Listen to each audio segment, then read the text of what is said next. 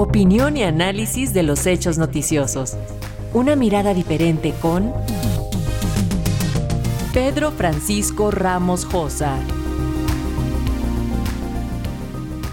La Rusia de Putin tiene un plan para convertirse en una de las potencias mundiales decisivas del nuevo orden mundial, desafiando el predominio estadounidense. Ucrania solo es el paso más visible, pero existen otros, como su expansión por África. Lo malo para los africanos es que Moscú da con el mazo y la zanahoria. Los palos se los llevan siempre los mismos, la ciudadanía, mientras la zanahoria se la reserva para los de siempre, los mandatarios dispuestos a seguir los dictados del Kremlin. A diferencia de la penetración china, que utiliza la ayuda económica bilateral para intercambiar tierras y materias primas a cambio de préstamos y construcción de infraestructuras, Rusia ha optado por la colaboración militar y energética.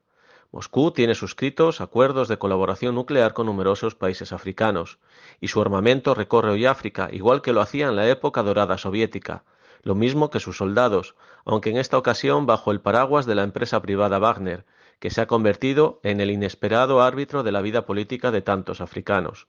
Rusia y China se están aprovechando del vacío de poder surgido tras la retirada occidental del continente. Estados Unidos, al centrarse en Asia y haber perdido interés en la lucha antiterrorista, ha relegado a África a un segundo plano de sus intereses nacionales.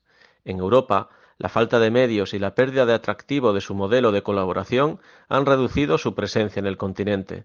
La condicionalidad europea basada en el respeto de los derechos humanos y los principios democráticos choca con la realidad africana, cada vez más inclinada a los regímenes autoritarios muy alejados de los estándares europeos.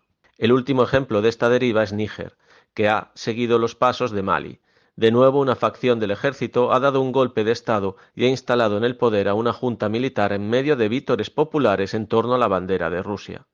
Y de nuevo en el Sahel, una zona crítica para Europa y que en España se califica como nuestra frontera avanzada. En esa región se entremezclan sin rubor la yihad terrorista, el crimen organizado y el autoritarismo más feroz, para que los más diversos tráficos ilegales puedan llevarse a cabo sin traba alguna, desde armas a drogas pasando por seres humanos, todo a las puertas de Europa. Pero si Rusia corteja a los nuevos líderes africanos surgidos de esos golpes de Estado, a su población le da un doble palo, demostrando lo que le importa de verdad el continente. Por un lado, instala en el poder a regímenes represivos que no dudan en reprimir a su propia población, acabando con sus derechos y libertades. Pero por otro lado, no duda en vulnerar los acuerdos sobre el grano ucraniano, atacando sus puertos y poniendo así en peligro la necesaria entrega del mismo a tantos miles y millones de africanos.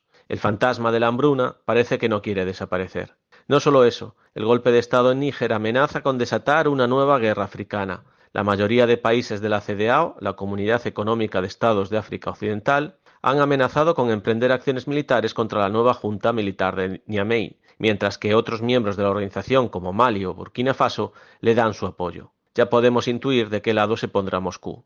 Poco le importa al Kremlin el destino final de los africanos. En su lucha por el poder mundial, son solo peones a sacrificar para proteger a su rey. Desde España, para Radio Educación México les ha hablado Pedro Francisco Ramos Josa.